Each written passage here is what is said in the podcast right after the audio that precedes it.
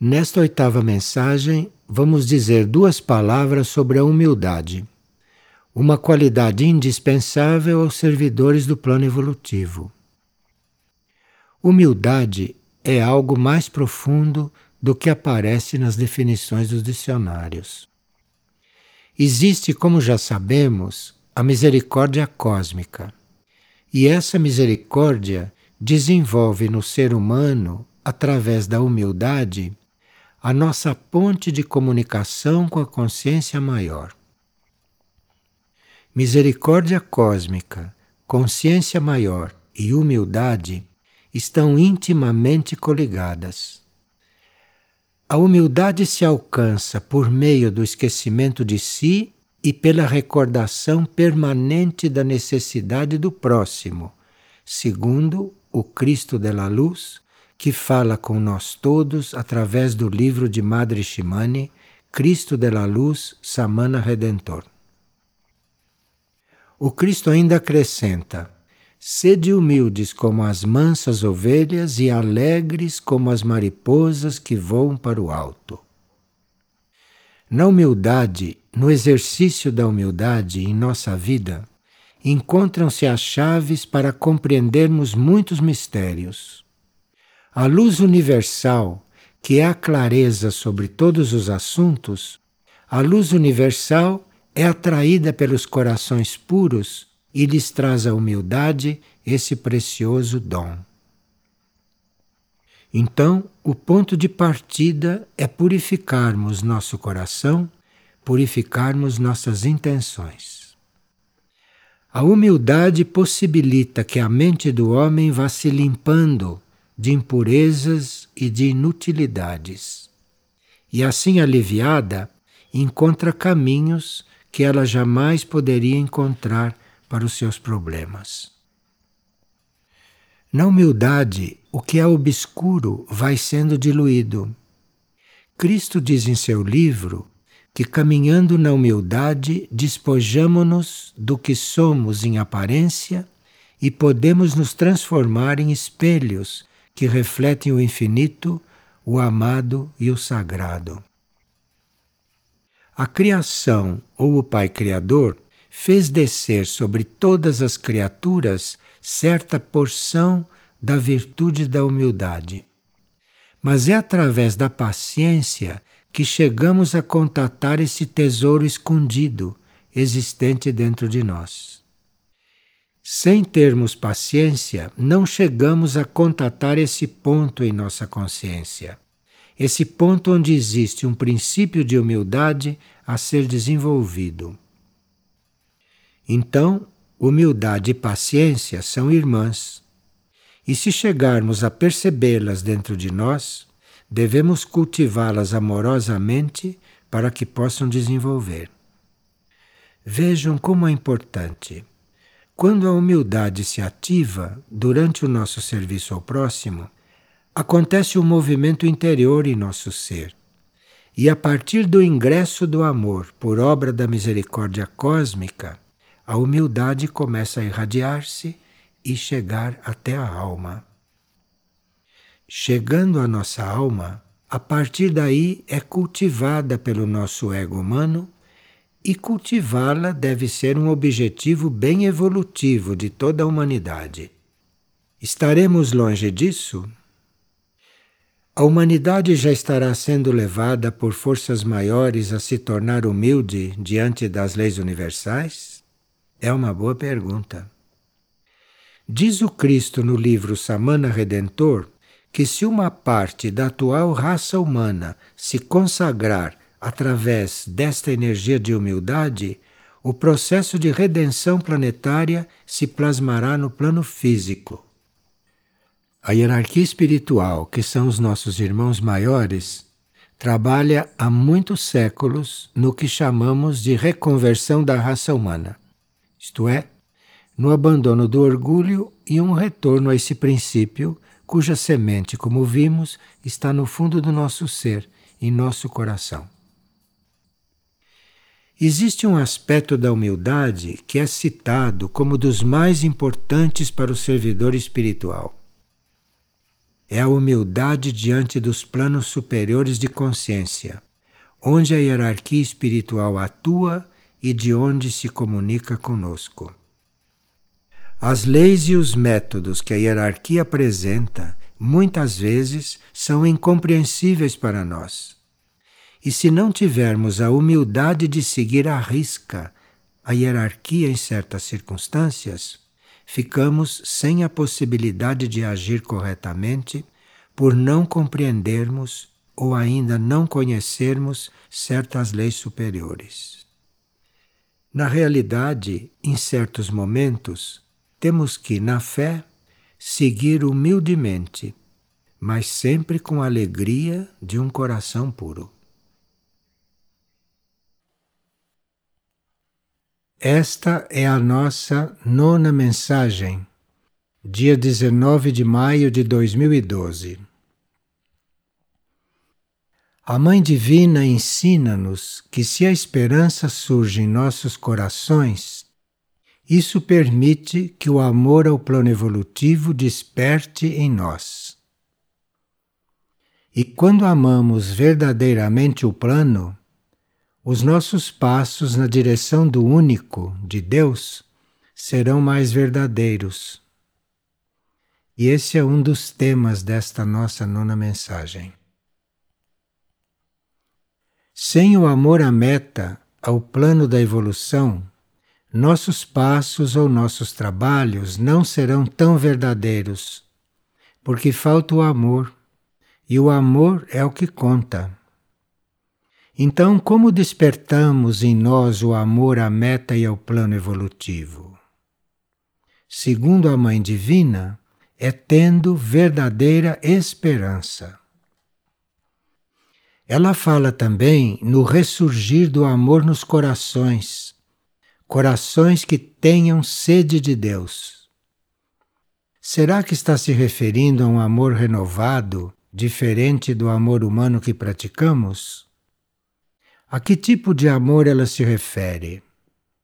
Não será aquele amor que nada espera em troca? Amar por amar, sem pensar em receber? A Mãe Divina refere-se também ao exercício da oração e das obras de caridade. É que neste exercício, no ato de orar, o nosso amor vai se transformando sem que se interfira nos próprios sentimentos. Então os sentimentos surgem renovados, misteriosamente, como em um milagre. Mas a Mãe Divina insiste em nossa reconciliação com Deus, com a vida única. O que terá afastado tanto a humanidade dessa consciência maior? E como superar essa atitude de amor próprio, separado dos demais? Ela explica que perdeu-se o caminho por ignorância ou por nos distanciarmos demais da vontade maior na realização das nossas pequenas vontades humanas. Mas como encontrar o caminho correto?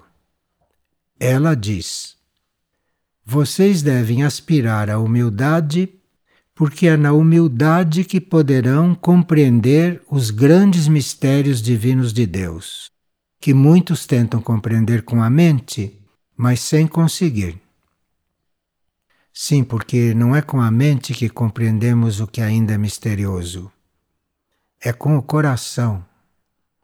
Mas em que estado estarão os corações dos seres humanos?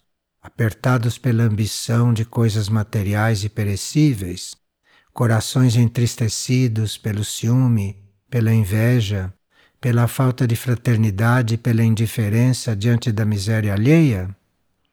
Nessa realidade, se o nosso coração se une a ela, nosso coração é curado, encontra o caminho e os verdadeiros passos que em nossa vida tanto necessitamos dar. A Mãe Divina nos traz esta pequena fórmula: exercício da oração mais obras de caridade.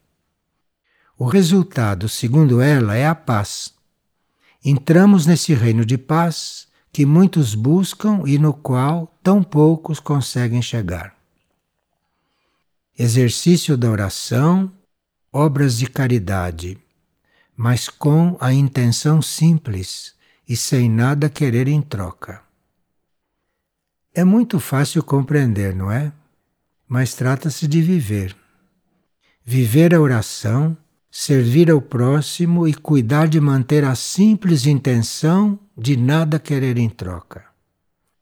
Se essa fórmula contraria tanto a vida de hoje, a vida da maioria, seria o caso de pedirmos forças em nosso interior mais profundo para tentar realizá-la?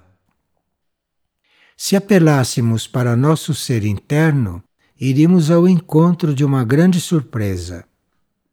As coisas em nossa vida começariam a se transformar.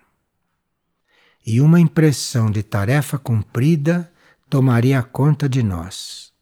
E veríamos que as pessoas teriam novas atitudes para conosco. Mas quem é a Mãe Divina? Em nome do que ela nos fala? O que chamamos devotamente de Mãe Divina é a consciência feminina universal em seu estado mais puro e coligado com o princípio de vida. É o aspecto feminino da criação neste universo. Não é uma pessoa, embora tenha encarnado alguns de seus aspectos em seres humanos que souberam irradiá-los e que conseguiram manifestar seus atributos. Que atributos são?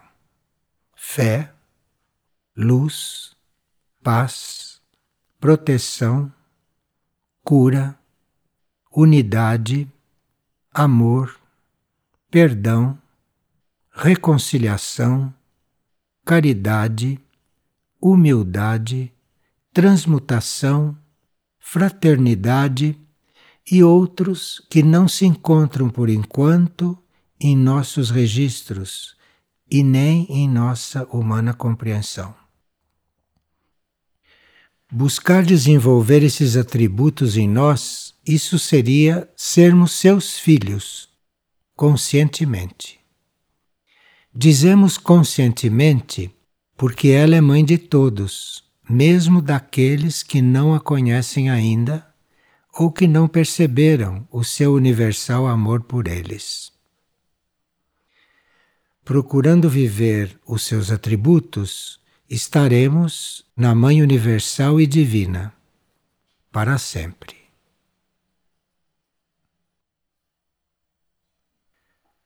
Esta é a décima mensagem, dia 21 de maio de 2012. A vida material desta humanidade está desconectada do potencial do espírito. Assim se perde a possibilidade de transformar a própria vida em algo harmonioso e sagrado. A humanidade teria, sim, poder para transformar sua vida, apesar das atuais condições do mundo. Mas antes que os movimentos da transição planetária aconteçam, teríamos que estar mais sintonizados com os planos mais altos da nossa consciência para não nos perdermos na geral falta de rumos. Um dos pontos mais vulneráveis da humanidade encontra-se na sua falta de gratidão pelo alimento que recebe.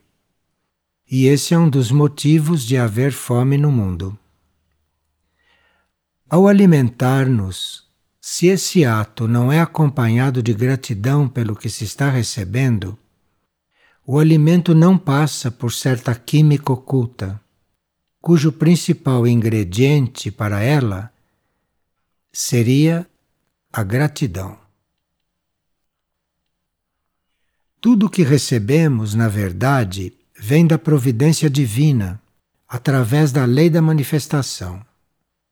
Esse é um fato real e sem a providência divina e sem a lei que a manifesta, não haveria sequer vida no planeta.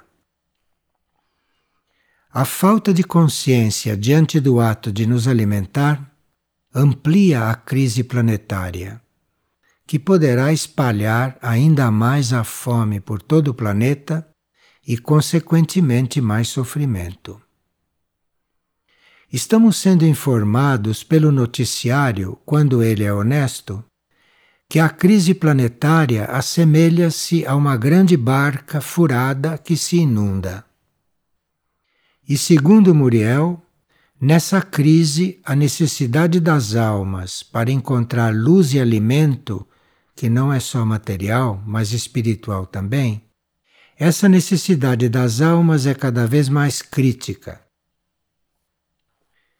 Diante do alimento, seja ele qual for, que nos é dado receber, a primeira atitude seria emitirmos um pensamento de gratidão ao universo, pela dádiva que estamos recebendo através dos reinos da natureza que os produzem.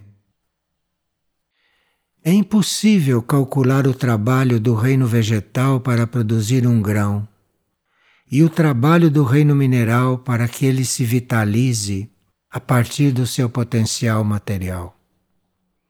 E deturpar os grãos, cozinhando os demais, ou deixando de cozinhá-los no justo ponto, nós os estamos reduzindo do ponto de vista da energia que eles contêm. Mas quando nos unimos àquele alimento através da gratidão, chegamos até a suprir interiormente qualquer falha que possa ter havido no preparo ou na execução da comida. Mas a hierarquia espiritual que nos instrui está focalizando mais a nossa atitude do que a qualidade dos alimentos em si. A qualidade do alimento que nos cabe pode estar sujeita a muitas circunstâncias desfavoráveis, como sabemos mas é na nossa atitude onde mais a hierarquia nos procura ajudar. Na verdade, quando nos unimos ao alimento através da gratidão e o tomamos com amor, com isso estamos nos preparando para uma verdadeira comunhão, que faz parte do ritual da nossa vida diária, ou melhor, que deveria fazer parte desse ritual. Treinando a cada refeição nesse trabalho de união e amor, que é a liturgia diante do alimento, estaremos aprendendo a comungar com algo muito mais sutil, invisível e não material. Comungar com o nosso ser interior, nossa alma e espírito, o Cristo interno. É nessa liturgia que teremos que chegar, e o ato de nos alimentarmos com gratidão pode ser uma porta de entrada. Nós sabemos de todas essas coisas, mas sabemos também que é parte da natureza humana trascurar o cumprimento das próprias intenções. E essa intenção de manifestar gratidão diante do alimento é uma das que mais trascuramos seria necessário uma mobilização dos nossos corpos físico, etérico, emocional e mental antes do ato de comer, para que essa intenção de sermos gratos se expresse durante as refeições. Nem sempre basta que se façam orações curtas de agradecimento antes de nos servirmos à mesa. É preciso também um trabalho permanente de nos lembrarmos disso dessa união verdadeira. Assim poderemos compensar em parte toda a lacuna que a humanidade constrói com essa sua indiferença diante das dádivas que recebe. Dádivas que podem começar a rarear ainda mais num futuro próximo em vastas áreas do planeta. E depois, não nos lamentemos.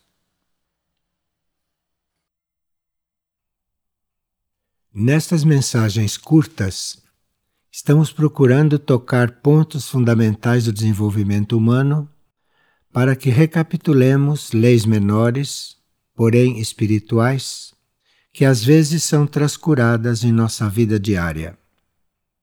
No campo do amor, que é a lei básica do universo, estamos um pouco longe de corresponder ao sentimento fraterno. É claro que a situação que vamos agora comentar não será solucionada por um ou outro indivíduo bem intencionado. A solução desse desequilíbrio dependeria de uma conscientização geral na humanidade e também do karma de certos grupos humanos. Mas os que se destinam a estimular o surgimento de uma nova humanidade na Terra futura podem ir se preparando para em próximas vidas buscar uma maior igualdade entre os seus irmãos da raça humana. Fala-se em fraternidade e no amor ao próximo. No entanto, convive-se com uma desequilibrada distribuição de bens. E o que é mais grave, de bens naturais, que ainda não temos a menor intenção de repartir. Sobre a questão do alimento e da verdadeira origem da fome em grandes partes do mundo, já tivemos oportunidade de refletir. Na mensagem de hoje, trazemos um dado inconcebível no que diz respeito à distribuição e ao uso da água, que é uma doação da natureza aos reinos existentes no planeta. Essa dádiva da natureza, que seria para todos, é consumida de forma desproporcionada entre os seres humanos que se dizem irmãos, ou melhor, se dizem todos filhos de Deus. Veja-se que tipo de organização geográfica e social que promovemos e com a qual pactuamos sem o menor peso na consciência. Vejam. Nos países considerados desenvolvidos, estima-se que o consumo de água seja de 560 litros por pessoa por dia. Esses são países líderes em comércio, economia e política. 560 litros de água é o que cada cidadão, em média, consome ou consumiria. Já nas regiões consideradas muito pobres, esse consumo diário é de 10 a 20 litros por pessoa. De 560 para 20 temos uma diferença que, em princípio, pode ser considerada inacreditável. Mas o desequilíbrio não termina aí. Enquanto em um país rico cada pessoa gasta 560 litros e em um país pobre apenas 20, em partes da África e regiões desérticas, cada ser humano consome, segundo estatísticas oficiais, menos de 10 litros quando não vive em áreas quase totalmente secas. Então, 560, 20, menos que 10. São números que causam constrangimento em pessoas mais sensíveis, porque são um retrato típico do desequilíbrio de bens materiais na humanidade. E por que não dizer o retrato do desperdício em lugares tidos como civilizados onde as pessoas chegam a consumir tanta água, 560 litros por dia. É óbvio que temos a considerar o karma das regiões, o karma de seus habitantes, enfim. No entanto, todo ser humano que tenha aberto os olhos na direção da fraternidade sente-se tocado por essas notícias.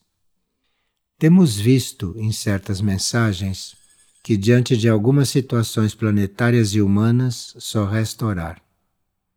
E nesta mensagem de hoje teríamos que repetir isso.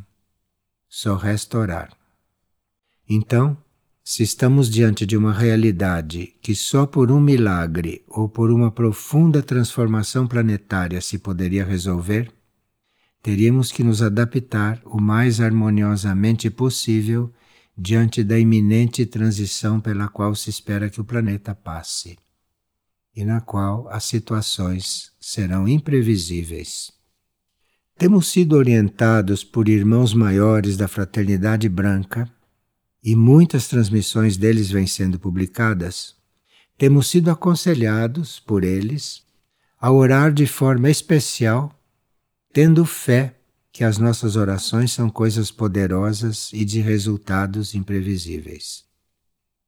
Para encerrar, apresentamos uma afirmação para ser repetida nos momentos de interiorização, especialmente por aqueles que oram. Vejam a afirmação.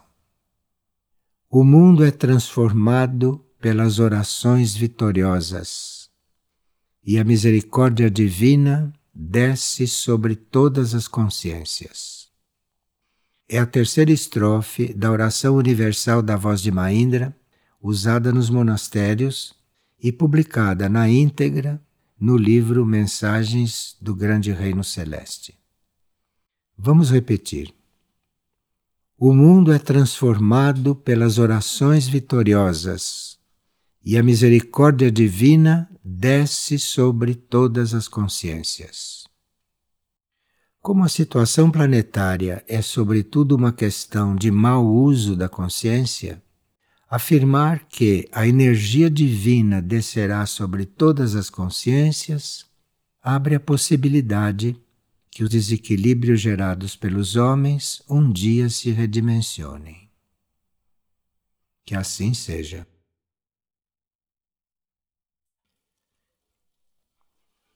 Esta é a nossa décima segunda mensagem. Estamos sendo informados pelas comunicações da Mãe Divina que a harmonia em nossos corações e o ato de orar ajuda-nos a dissolver sofrimentos e males que muitas almas vivem. Tendo sentimentos harmoniosos em nossos corações e encontrando uma sincera forma de orar, estaremos prestando um serviço espiritual. Mas que espécie de serviço é esse? Segundo as instruções da Mãe Universal, que o mundo está recebendo há séculos, nossa harmonia e nossas orações sinceras equilibram o karma do mundo e das almas da humanidade. Assim, muitas estão sendo resgatadas do nível de sofrimento em que pode se encontrar principalmente as almas desencarnadas. Em outra comunicação, a Mãe Divina ensina que, mediante um ato de perdão que possamos praticar, pode acontecer uma reparação do nosso próprio passado kármico. Quem se dê a esse trabalho de examinar em que pontos internos está preso por falta de exercer o perdão, e consegue desatar os nós desses pontos, todo ser psíquico torna-se mais leve e a alma pode erguer-se, transcendendo o seu estado atual de prisão à matéria. O débito da humanidade para com o universo seria impagável se um certo número de seres humanos não abrisse o próprio coração e não renunciasse aos próprios sentimentos negativos. A transição planetária está próxima e há um intenso trabalho da hierarquia espiritual do planeta e da hierarquia angélica para levar a humanidade a atos de perdão. Houve tantos erros e desacertos em milhões de anos que o karma humano tornou-se intrincado. Mas se nos perdoarmos uns aos outros e depois perdoarmos a nós mesmos pelos próprios erros praticados, muito dessa conta kármica seria abatido. A Mãe Universal está chamando os verdadeiros grupos de oração, aqueles que oram de forma impessoal e não só em benefício próprio. Ela está chamando esses grupos a se dedicarem a esse tipo de trabalho, perdoarem o que devem perdoar mas terem em seguida a energia para ajudar os outros, por sua vez, a também perdoarem. Nesta humanidade não existe quem não tenha o que perdoar a alguém e que não tenha motivos em arquivo para ser perdoado. Assim, em nossas vidas, podemos aliviar muitos seres, invisivelmente, interiormente, se exercemos o perdão Sendo una a humanidade, tudo que purificarmos em nós mesmos aliviará a grande carga geral. E de um ponto de vista oculto, toda oração impessoal pode aliviar alguém que podemos nem conhecer. Dessa forma, estaremos atendendo à sugestão da hierarquia espiritual de revertermos, através de nosso coração orante, as causas que fazem sofrer a inumeráveis grupos humanos por todo o planeta. Os seres que oram desinteressadamente amadurecem interiormente, de forma bem natural irradiam compaixão e amor fraterno. E todo ato de amor fraterno e desinteressado é curador. E quando emitido, quando vivido, vai pelo espaço afora equilibrando os gestos egoístas e pouco amorosos de grande parte da raça humana. Estamos em um ponto crítico da crise planetária, cuja raiz, na verdade, não é econômica nem material, mas é uma crise de amor fraterno e de oração, uma crise como há milênios não crescia tão rapidamente. Os que despertarem para o trabalho interno e externo de manifestar sentimentos e ações de pura fraternidade e frutos de pura oração, esses estarão correspondendo, segundo a Mãe Divina, ao plano de paz para o mundo. Existe sim um plano de paz no coração da hierarquia espiritual planetária. E na verdade não sabemos o que já poderia ter acontecido no mundo em matéria de destruição se esse plano não existisse. Aparentemente vemos poucos resultados nesse campo da manutenção da paz, mas na verdade desconhecemos o que foi feito pela hierarquia e evitado, porque o que foi evitado e deixou de acontecer não aparece nas crônicas. Trata-se de orar por todos, orar por tudo que existe para estarmos respondendo também pelos nossos irmãos que não respondem a esses chamados, muitas vezes silenciosos lá nos seus corações. Agora a décima terceira mensagem. Nestes tempos, diante de qualquer acontecimento, temos que fazer todo o possível para irradiar absoluta paz de coração. É necessário coragem para atravessar estes tempos atuais, não se deixando levar pela desarmonia e pelo egoísmo tão instalado nesta civilização, a ponto de as intenções esporádicas de criar verdadeira paz não conseguirem se materializar em âmbito planetário. Por isso, os seres que caminham espiritualmente são convidados a se tornarem pontos de oração pela paz e de devoção pela ordem e pela harmonia. Assim, a hierarquia angélica poderá atuar, aproximando-se mais dos seres humanos e irradiando a sua espiritual energia de amor. Os espíritos saciam sua sede também por meio de orações, e assim ajudados, espíritos e almas poderão reconhecer a porta no espaço interior, por onde entrar e encontrar um caminho evolutivo dentro deste universo, nos infinitos mundos que existem e que recebem almas necessitadas ou penadas, provenientes desta terra. Nós não temos ideia de quantas almas desorientadas existem a serem encaminhadas tanto assim que a Mãe Universal nos chama a estarmos em Sua oração eterna. O que significa estar em oração eterna? Ela nos pede que estejamos com o coração no alto, no Senhor do Universo.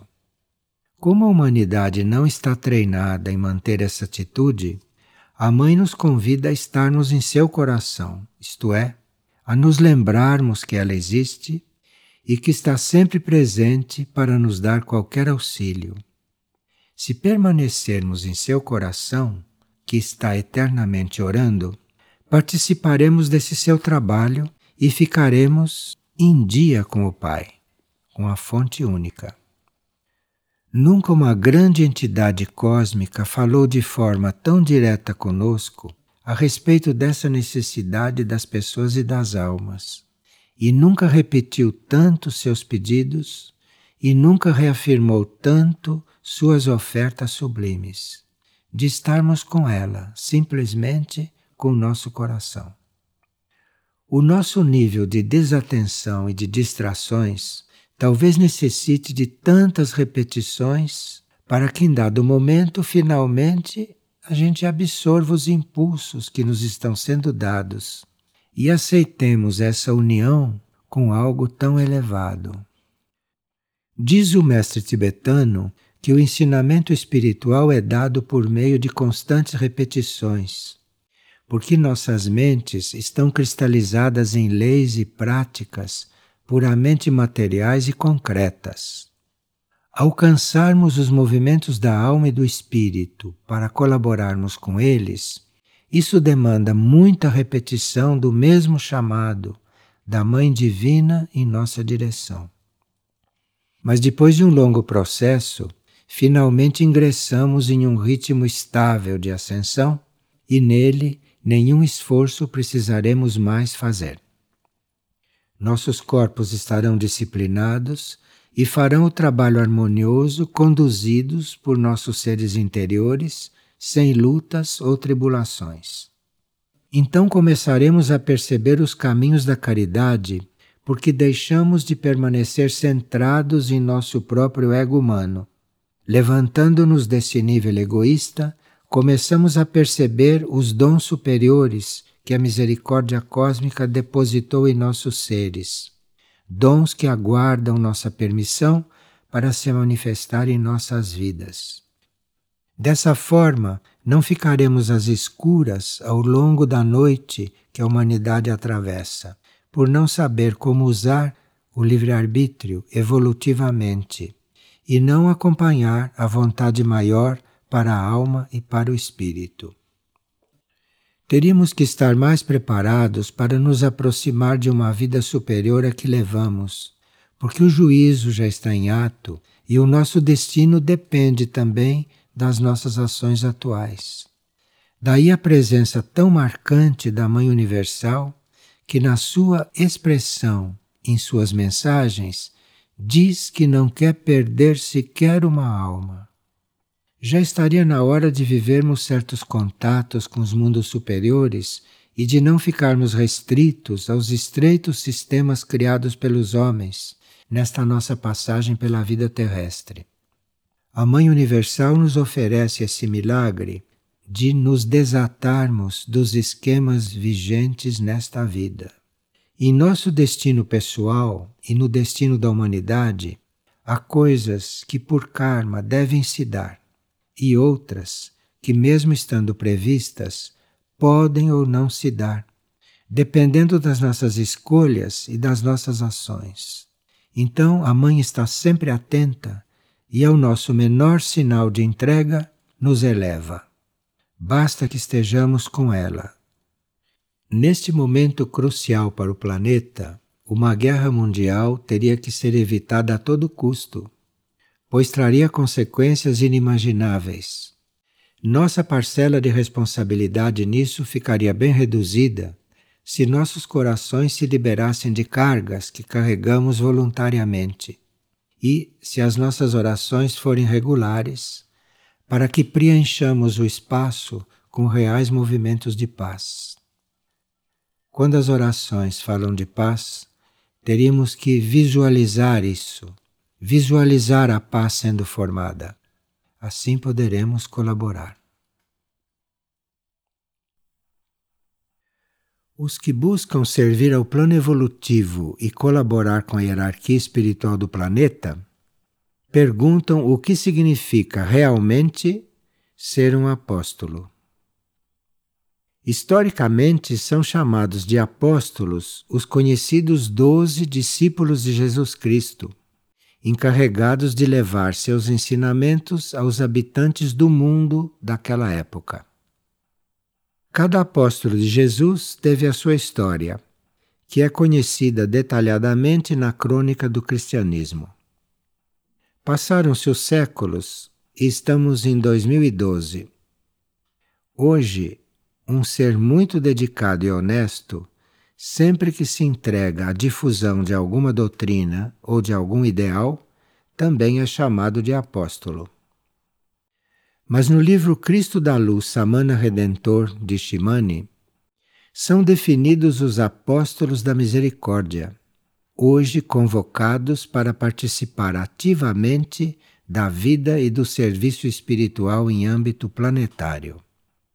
Mas essa ideia está distante das intenções inquisidoras que se valem de imposição e até da violência ou da corrupção para difundirem uma ideia. Estamos, portanto, não considerando a publicidade, mas a simples difusão de um ensinamento espiritual evolutivo. É o próprio Samana que, no livro de Shimane, descreve os seus apóstolos, que até podem se encontrar entre os que neste momento ouvem esta mensagem.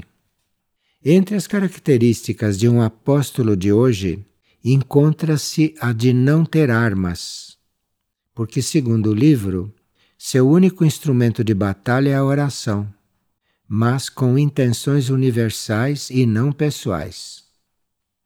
Mas cabe-nos citar outras qualidades próprias desses apóstolos. Eles são os esquecidos de si mesmos e, com sua devoção, criam pontes de união com o universo. Portanto, seu trabalho não se limita ao planeta onde se encontram, mas inclui a construção dessa ponte com todos os mundos que devem ter muito a nos ensinar. Esses apóstolos também reconhecem suas próprias faltas e se propõem a transcendê-las mediante o pedido de perdão, que, segundo Cristo, é atendido. São os que aspiram ao novo e abandonam as velhas bagagens que carregavam vida afora. São os que, guiados internamente, resgatam almas desorientadas ou perdidas. São os que oram e que se renovam na prática da oração. São os que servem sem preconceitos ou distinções, servem a todos e se consideram os últimos a entrar em níveis superiores de consciência são os que esquecem de suas necessidades pessoais para suprir a necessidade planetária. São pastores sem necessidade de pronunciar discursos, atuam em silêncio e unidos à misericórdia. Vencendo as tendências de seus corpos, oferecem-se como instrumentos às energias superiores e, assim doados, trabalham impessoalmente. E não perdem nada com isso, porque nessa doação de si ganham força interior. Esses apóstolos são os que não têm mais desejos nem aspirações, só têm a meta de velar pelo plano evolutivo. E aqui chega-se a uma definição insólita. Apóstolos são os que se rendem diante da verdade dos outros e que em silêncio velam pela salvação dos demais. E são os que respeitam a lei e a amam durante toda a sua existência. São mensageiros da verdade. São profetas sem palavras, que com sua humildade manifestam o Deus universal. São os que oram pela paz e pelo resgate planetário. São seres valentes em serviço que usam seu tempo para suprir a necessidade de almas. São os enamorados da luz cósmica e os guardiães da fé. Apóstolos são os que transcendem a si mesmos para se colocarem como os últimos. Escolhemos algumas características entre as que Samana propõe aos que têm vocação para o apostolado sobre esta terra carente de verdadeiros servidores do plano evolutivo. Nesta época de tantas ajudas interiores, seres terrestres começam a se comunicar com leis desconhecidas para a humanidade em geral. Esses contatos com leis maiores e próprias para conhecermos nestes tempos de crises definitivas, esses contatos podem se dar durante as orações, durante os estados orantes. Mas é necessário paciência e vontade para entrar no estado de quietude interna, em um mundo que se torna cada vez mais movimentado, frenético mesmo em volta de nós. Todos estão percebendo que seres terrestres como nós começam a comunicar-se com novas leis, novos raios de energia e novas situações positivas durante a prática de orações. Avante, apóstolos! E avante candidatos ao apostolado de hoje. Há serviços a serem prestados ao planeta e à humanidade sem rumo que só a energia do apostolado pode desenvolver.